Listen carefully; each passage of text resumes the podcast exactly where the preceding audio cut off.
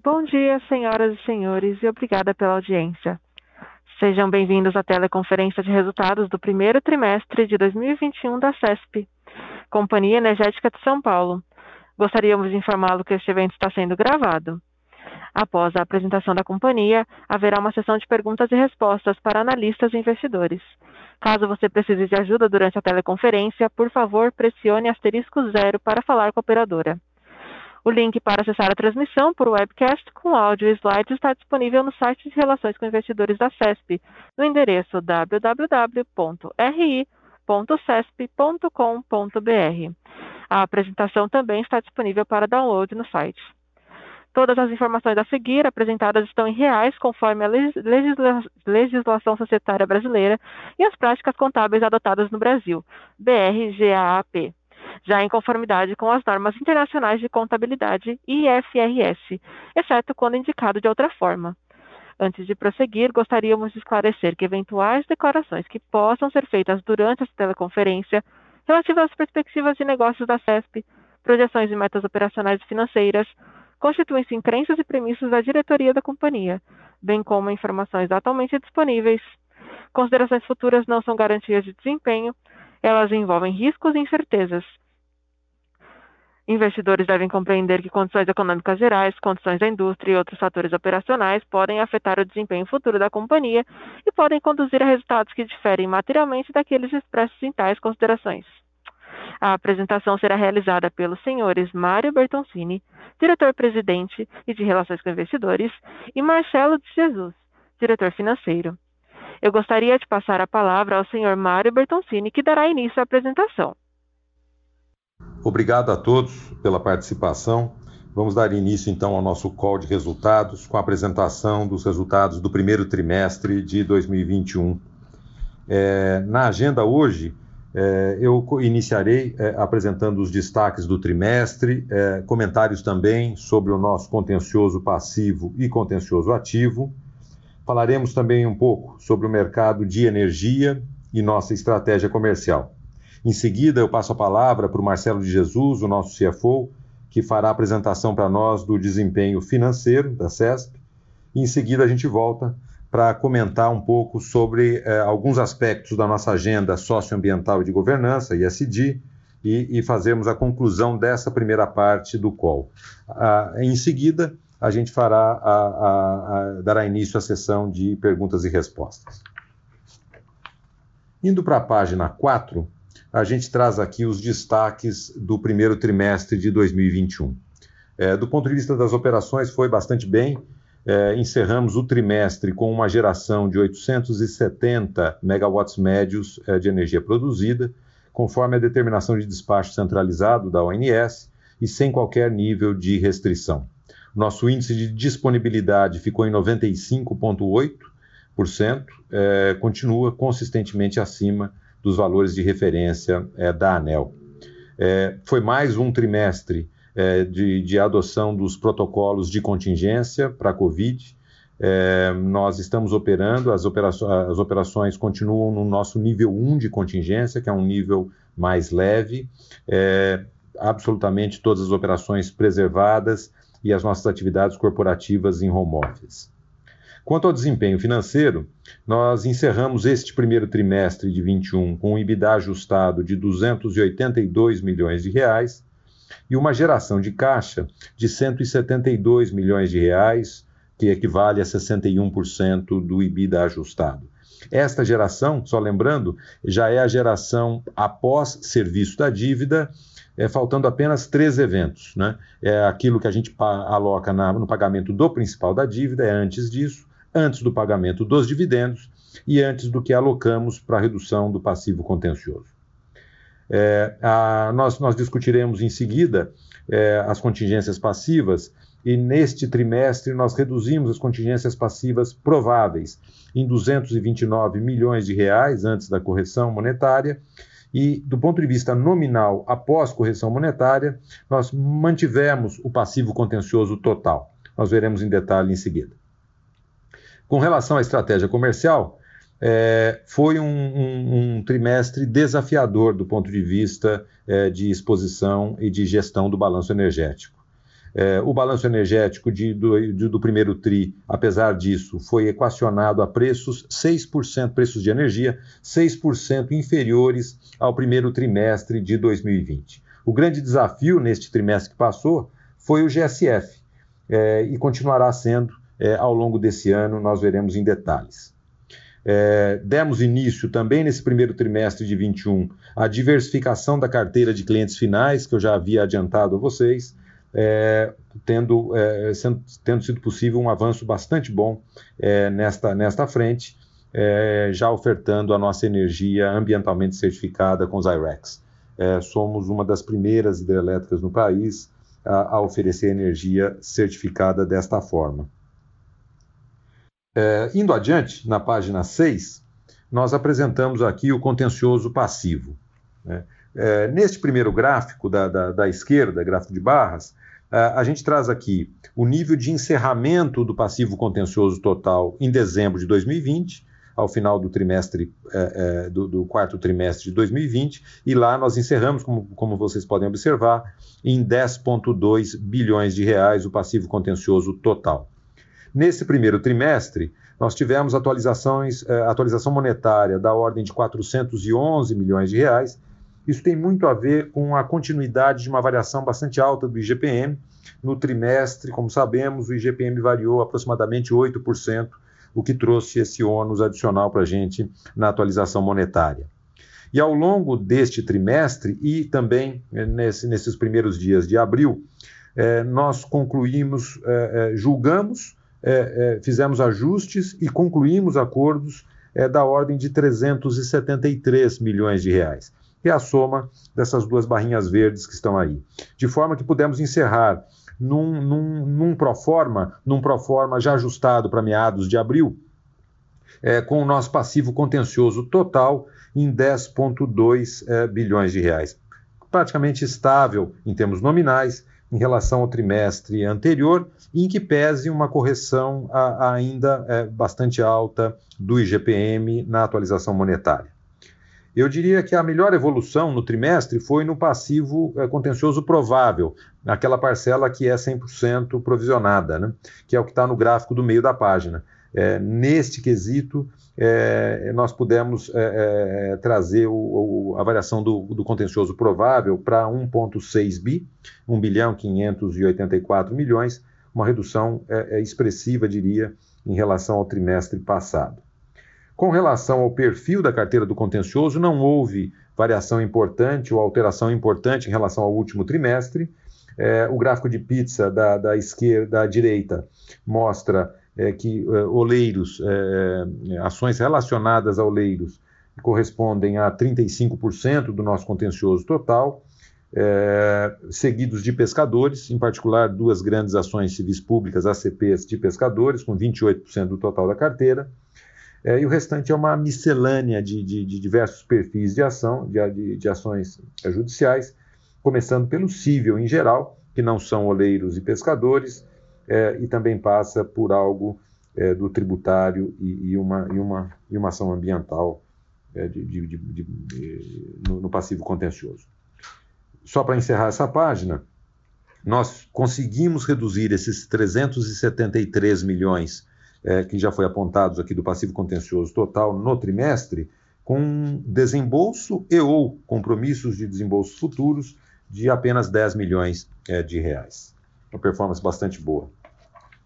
Na página 7, nós comentamos sobre o contencioso ativo de Três Irmãos. É, o fato novo aqui, conforme relatamos ontem em, em fato relevante, é de que, em julgamento do recurso especial no STJ ainda ontem, o STJ não acatou o pedido liminar apresentado pela CESP. Portanto, eh, o julgamento daquela liminar para a liberação do incontroverso eh, foi julgado eh, desfavorável à CESP. Este julgamento não afeta o processo principal em trâmite, que corre na, na primeira instância. Em relação a esse processo principal, o próximo passo que aguardamos é a nomeação do novo perito, é, que substituirá é, é, o anterior é, é, pelo falecimento. A gente ainda aguarda as instruções do juiz sobre a nomeação deste novo perito e os próximos passos a, acerca da finalização daquele laudo de avaliação e, e as respostas aos questionamentos da União. Indo adiante, na página 9, nós trazemos comentários é, sobre o mercado de energia. É, foi bastante desafiador. O que nós estamos vivendo é, na, na, questão energética, é, aqui em particular na hidroelétrica, é, tem muito a ver com a, a afluência e, e, e, período chuvoso. A gente vem, e a gente mostra isso neste gráfico da esquerda, é, da página 9, é, a gente vem é, reiteradamente num período extremamente seco. Já ao final do ano passado, o nosso nível de energia natural afluente, o ENA, em nível Brasil, nacional, já vinha consistentemente abaixo dos níveis anteriores, o que a gente traz aqui para os meses de novembro e dezembro de 2020 é uma comparação é, razoavelmente abaixo do que valeu para os mesmos meses do ano de 2019, e nós viramos o ano é, é, é, sem alteração deste quadro, um quadro ainda seco, bastante seco. É, janeiro, fevereiro, março e abril, como estão mostrados aqui, é, com enas também inferiores aos níveis do ano passado.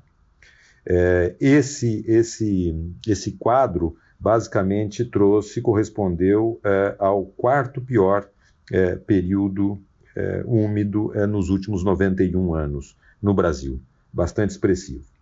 É, essa, esse quadro de seca ele foi particularmente é, mais agravado no, no, nosso submercado Sudeste e Centro-Oeste, que é o que a gente traz aqui no, no gráfico da direita.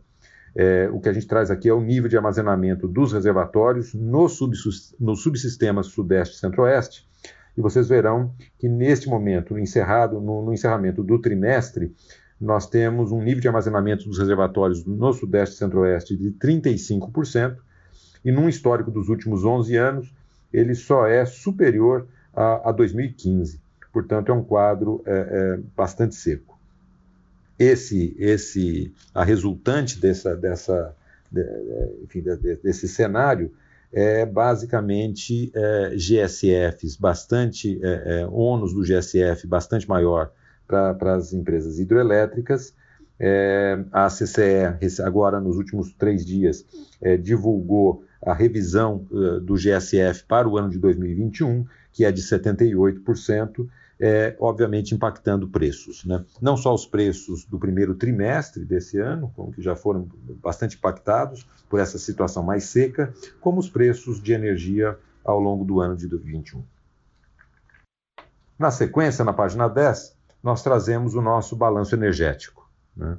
É, com relação a, ao primeiro trimestre, é, nós pudemos, é, como já foi dito, é, fazer uma gestão bastante atenta é, de mitigação de riscos é, e, e, pudemos encerrar o balanço, equacionar o balanço energético do primeiro trimestre com preços médios 6% inferiores, em que pese a, a, a seca, é, é, preços 6% inferiores ao primeiro trimestre de 2020.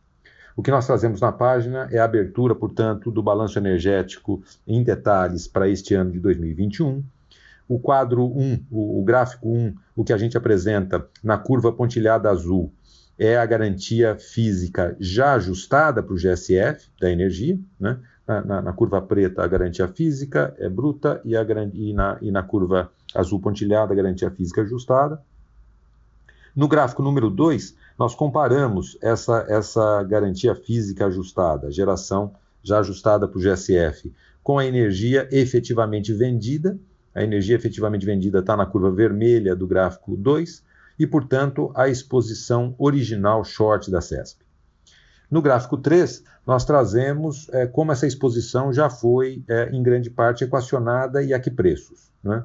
É, no gráfico 3, as barrinhas brancas é a exposição short original, nas barrinhas cinzas é a energia já comprada, já adquirida, ao preço apontado nas bolinhas é, é, superiores ali do, do gráfico 3. Né? De forma que a, o gráfico 4 é a resultante disso tudo. No gráfico 4, é, a gente pode ver que o balanço é, energético praticamente está equacionado para este primeiro é, é, semestre. Depois do equacionamento do primeiro TRI, a gente já tem até uma posição líquida superavitária no segundo trimestre.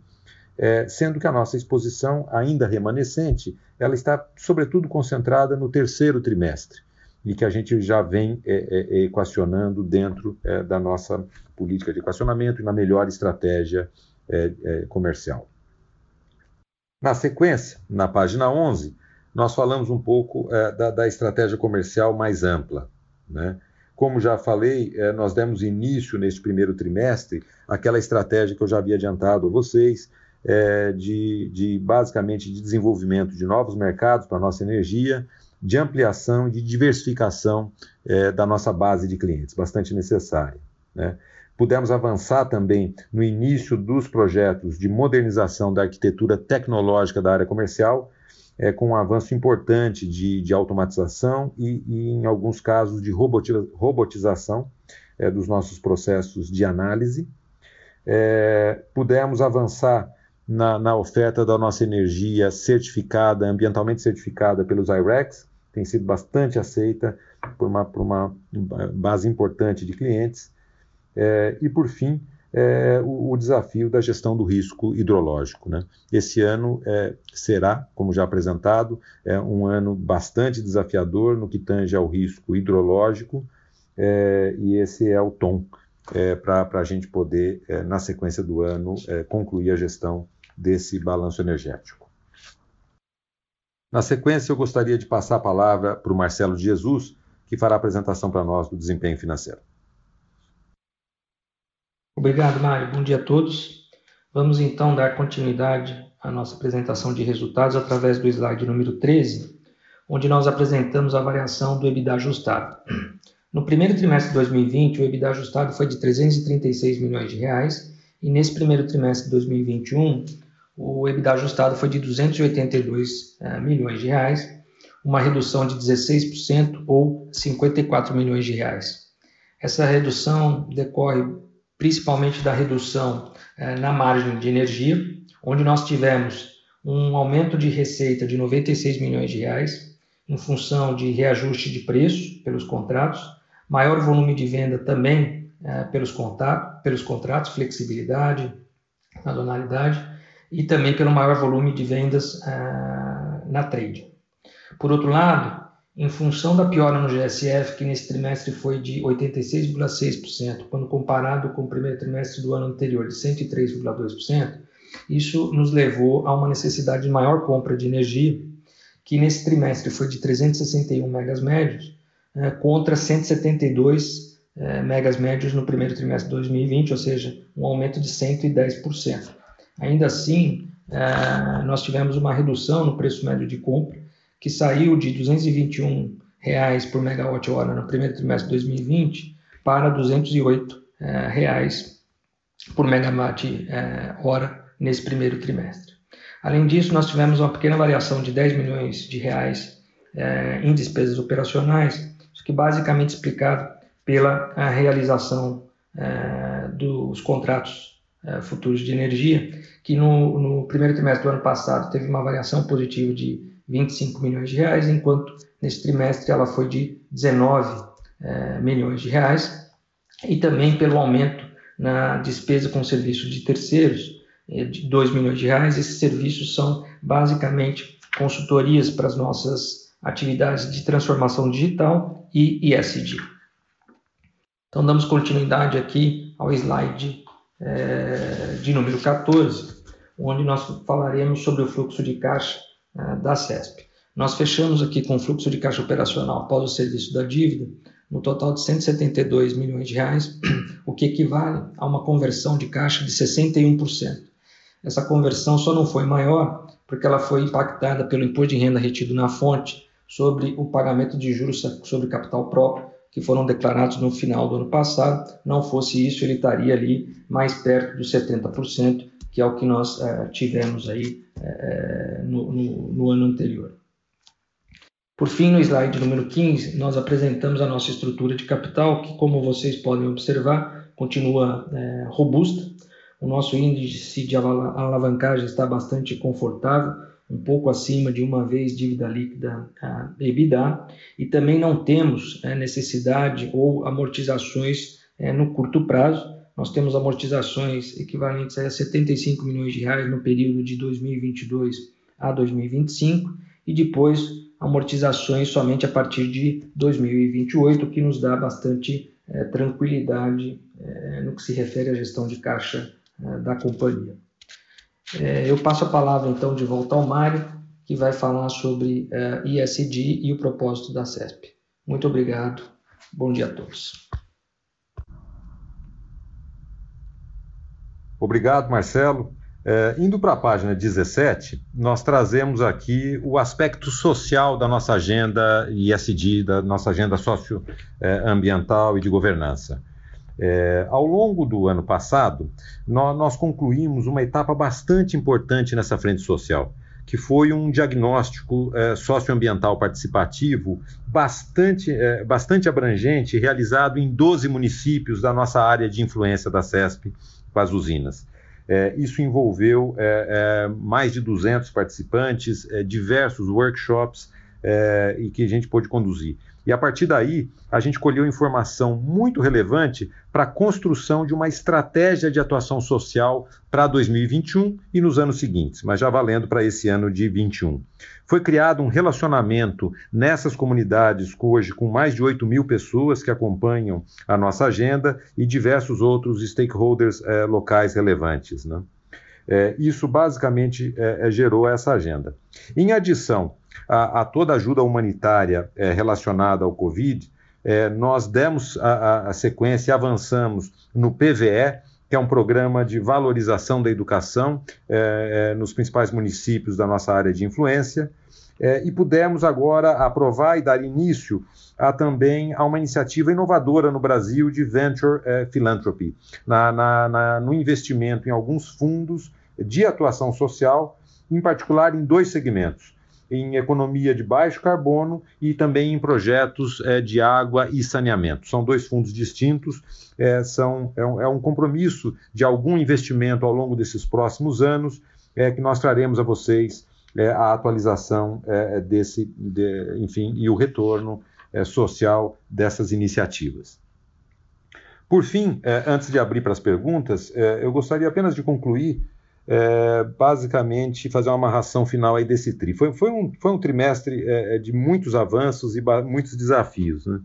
É, acho que, acho que um, um, dos principais avanços importantes para a CESP no longo prazo foi essa construção da nova etapa da nossa área comercial, com o desenvolvimento é, e ampliação da nossa carteira de clientes finais. Isso é bastante importante para a empresa nestes próximos anos.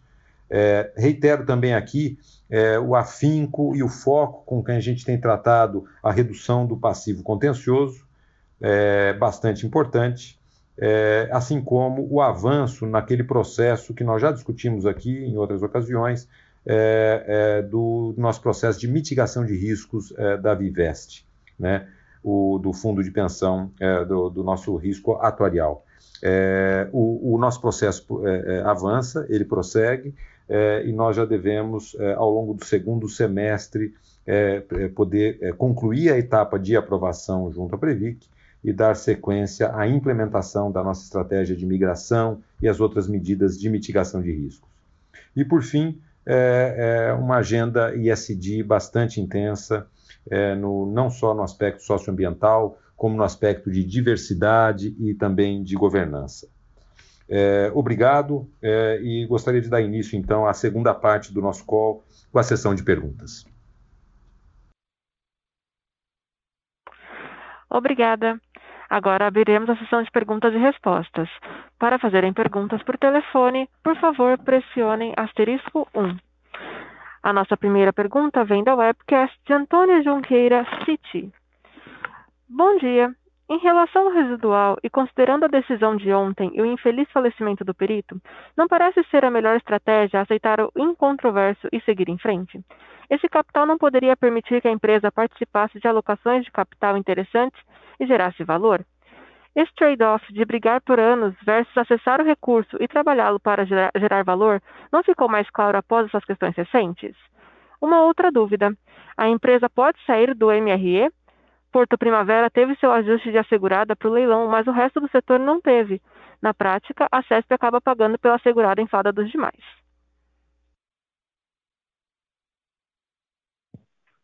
Obrigado, Antônio, pela pergunta, Mário, aqui. É, vamos lá, então. É, primeira delas, em relação a, a Três Irmãos. É, com relação a Três Irmãos, Antônio, é, a gente não escondeu do mercado é, que a gente não teria interesse no, no trânsito em julgado final do processo de Três Irmãos. Né?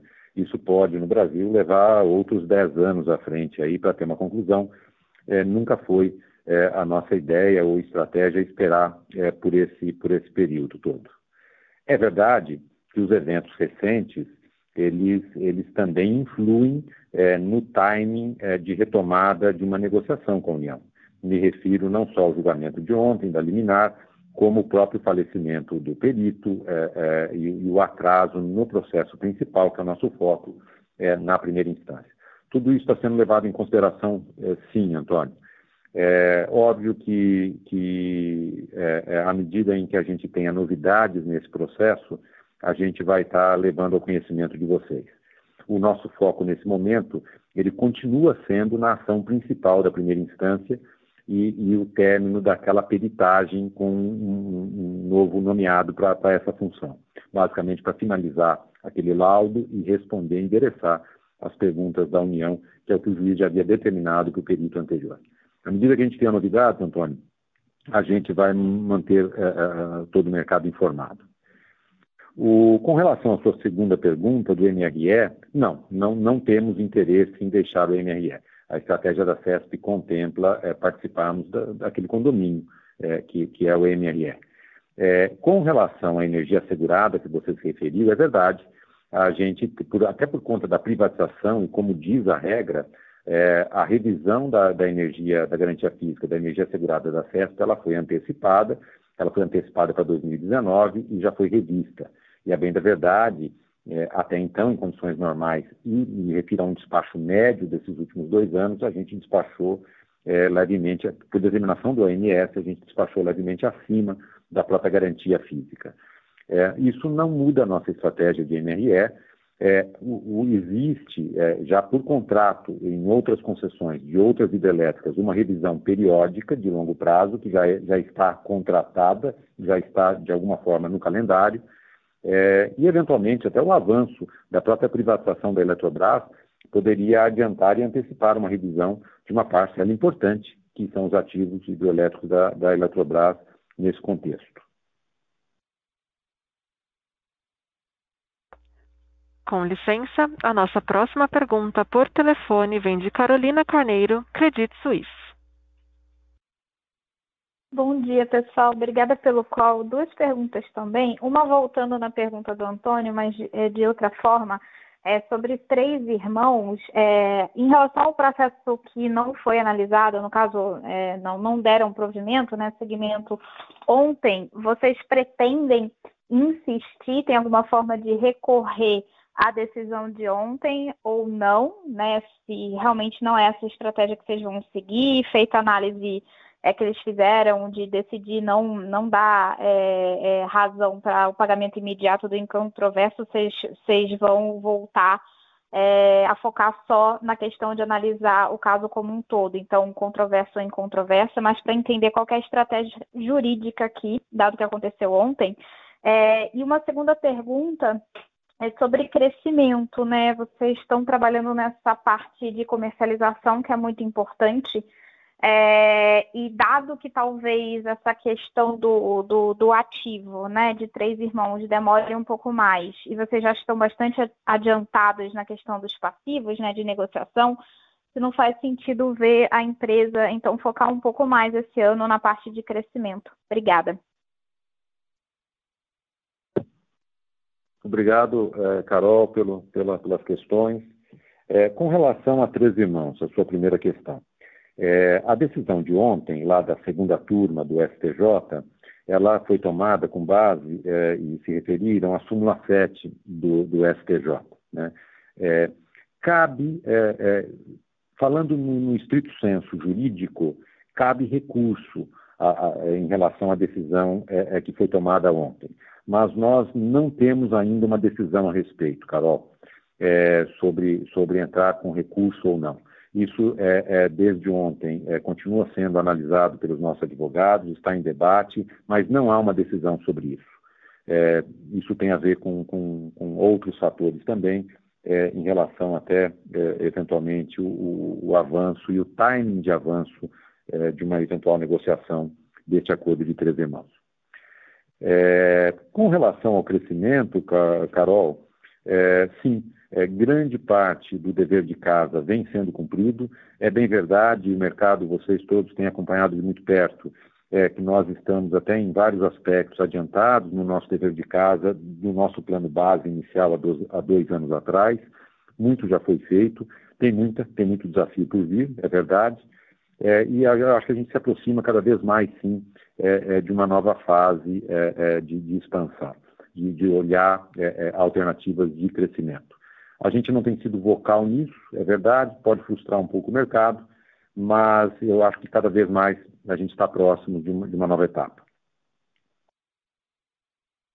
Obrigada. Com licença, a nossa próxima pergunta também vem da webcast de Joana Freire, da Estúdio. Prezados, obrigada pelo call. Gostaria de pedir para detalharem melhor esses novos contratos que foram firmados. Qual o prazo desses contratos e a qual preço? Quanto vocês têm visto de preço de contratos curtos, 3 a 5 anos? Oi, Joana, é, obrigado pela, pela sua pergunta. É, com relação aos contratos de longo prazo, é, embora nós, nós, não tenhamos qualquer restrição de comercialização, de prazos, nós, nós, temos hoje uma política de comercialização de longo prazo que foca em triênios é, até cinco anos à frente. Então, no, nosso foco neste ano, é, Joana, passa a ser o triênio é, 2024-26. Né? Esse é o principal foco é, do avanço da comercialização. Uh, a gente até tomou o, o, cuidado, em prol da transparência, de já nesse trimestre, no nosso, no nosso release de resultados, fazer uma abertura para vocês em relação aos preços médios que estão lá. Em relação à ponta, ao preço de hoje, spot, que eu, que eu entendo que é o, é o que você perguntou, para esse triênio, o mercado está altista, o mercado está em alta, é, é, contratos celebrados ah, ah, nos últimos dias, é, diria que na última semana, é, giram em torno de em, num, num, canal entre 155 e 160 reais por megawatt hora, no preço médio para o triênio 24-26. Tá? Esses preços são maiores, sensivelmente maiores para 22 e 23, em particular 23 onde a gente também ainda tem alguma sobra remanescente. Com licença, a nossa próxima pergunta vem de Frederico Castro, da Mirante Investimentos. Como está a discussão judicial envolvendo indenização de Ilha Solteira e Jupiá? No formulário de referência, vocês colocaram a seguinte informação. Após decisão de primeira instância que julgou a demanda parcialmente procedente, ambas as partes apresentaram recursos, os quais foram remetidos à segunda instância e aguardam julgamento. Poderiam atualizar sobre esse tema as decisões associadas a ele? Oi, Frederico, obrigado pela questão. É, não há novidades na segunda instância ainda relativas a Jupiá e Ilha Solteira, tá? Esse é, esse é um processo que, que, ele ainda se, vai se arrastar por um bom tempo. É, a, as partes fizeram as alegações e os questionamentos, é, caminha bem, caminha dentro do previsto, Frederico, para aquilo que a gente tinha do rito processual. À medida que a gente tenha novidades concretas, traremos, traremos ao mercado. É, ainda não houve é, novidade significativa no trâmite da segunda instância deste processo. A nossa próxima pergunta, também da webcast, vem de Leonardo Paiva. Parabéns pelos resultados. Possui interesse na privatização da EMAE? Oi, Leonardo. É, não. É, a gente, com, com, relação à EMAI, é, nós não temos interesse na privatização, não está entre os ativos que teria o maior fit com o CESP. É, no, no, que tange à geração hidroelétrica, é, pode haver é, outros ativos mais interessantes do que esse na nossa lista de prioridades.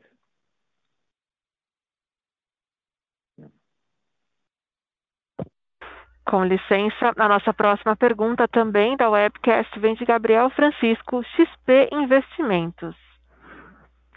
haveria alguma estratégia preliminar na frente do crescimento? No que diz respeito a fontes de energia que a companhia investiria, por exemplo, a companhia pretende realizar alguma revisão de sua política de dividendos? Obrigado, Gabriel, pela, pela, pelas questões. Deixa eu começar pela primeira. É, com relação a uma estratégia de crescimento, é, no momento que ela vier, é, faz muito sentido é, é duas coisas. Né? É, primeiro, complementar fontes de energia. Né? A gente também sempre já, já, articulou isso com o mercado, de que a complementação de energias renováveis, eólicas e solares, elas são sazonalmente muito complementares à geração hidrelétrica do, do Sudeste, né? É, e, e, isso tem um valor sinérgico acima do retorno isolado de cada um dos projetos. Né? Esse valor sinérgico pela combinação desses portfólios. Isso tem valor, é, não só para a CESP, como para vários outros players que já são é, integrados. Né? Então, isso é. O, a gente também não descarta, Gabriel, é, investimentos, a, a, análise ou a consideração sobre investimentos em hidrelétricas. Né? Em que pese o risco hidrelétrico, em que pese a soma a uma carteira que já é, essencialmente hidrelétrica, 100% hidrelétrica na FESP, é, risk adjusted, né, é, a, a, aos preços e retornos bem ajustados para o risco hidrológico, nada contra, principalmente quando a gente puder agregar numa reestruturação do ativo é, e, e, colher benefícios de uma transformação, como a gente é, é pôde é, é, ter experiência em implementar aqui na FESP. Então, é, eu, é, eu diria que essas são as duas frentes prioritárias a seu tempo, no momento em que a gente é, é, efetivamente estiver é, é, executando. É, no que tange a política de dividendos, veja, é muito pragmática aqui a nossa política de dividendos. Tá? enquanto o, um período de crescimento não chega, a CESP é forte geradora de caixa, é, se desalavanca muito rápido em qualquer circunstância, tem uma forte, um, um alto cash conversion, é, e não faz sentido eu empilhar caixa aqui, empilharmos caixa aqui indefinidamente a CDI. Então, assim, a gente tem sido, é, é, sabemos que a CESP está subalavancada, sabemos que tem uma enorme posição de caixa, é, enquanto isso perdurar e não, e não entrarmos na, na, numa fase de crescimento e de uma alocação de, cap, de capital mais focada em novos ativos, continuaremos sendo é, um alto pagador de dividendos, né?